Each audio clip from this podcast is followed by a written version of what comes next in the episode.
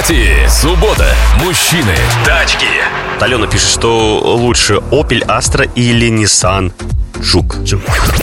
Хороший вопрос, и тут на самом деле прям межклассовая целая борьба поднимается, потому что Opel Astra это классический хэтчбэк, ну, либо седан, в отдельно взятых случаях класса C, такой с европейскими корнями, произведешься в России, ну то есть прям крепкая такая средниковая машина, которая при должной заботе будет вас долго возить, но не отличается прямо экстраординарными способностями к жизнелюбию своему. У нее течет антифриз, у нее течет масло, у нее слетает, бывает, ремни ГРМ, но у отдельно взятых людей э, прям Opel Astra, особенно с мотором 1.6 или 1.8, ездят миллиарды километров, ничего с ним не делается, они только, не знаю, там ограничители изношенные на дверях меняют и шины иногда, и, и вот. Но я лично владел сам Opel, правда, у меня была Корса, и она текла антифризом. У Артема была Астра, которая текла антифризом. У Артема была Вектор, которая текла антифризом.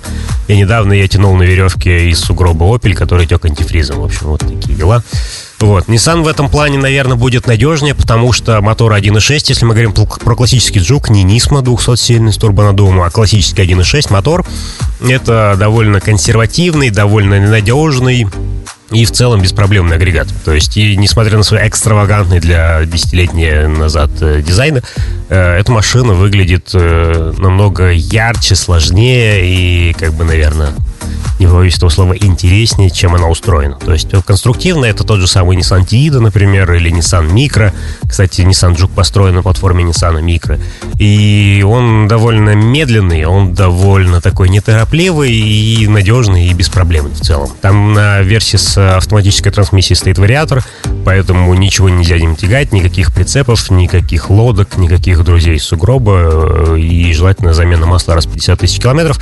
Если вы нашли машину, у которой либо на механике, либо с ухоженным вариатором, то Джук э, не, даст, не оставит вам проблем. Opel будет крупнее, Opel будет, как мне кажется, качественнее по материалам в салоне, Opel будет шумоизолирование, но Opel будет технически сложнее. И технически сложнее не потому, что он сам по себе какой-то вот сложный, а потому что вот качество изготовления моторов агрегатов GM, оно не всегда стабильное, и, как я уже сказал, время от времени может доставлять проблемы. Себе бы я, безусловно, купил Opel, просто потому что Машина больше, машина приятнее, и текущий антифриз меня бы, наверное, не остановил. Я бы решил эту проблему и нашел бы, что с ним сделать. Если вы хотите просто ездить, если вы хотите не заморачиваться, если вам, ну вот, как бы габарит салона и какой-то там повышенный комфорт не так важен, как в целом эксплуатация автомобиля, как автомобиля, как транспорт, тогда берите Джук, он, он неплохой, кроме вот дизайна. Полную версию шоу «Автопати» слушайте в субботу с 10.30 до полудня.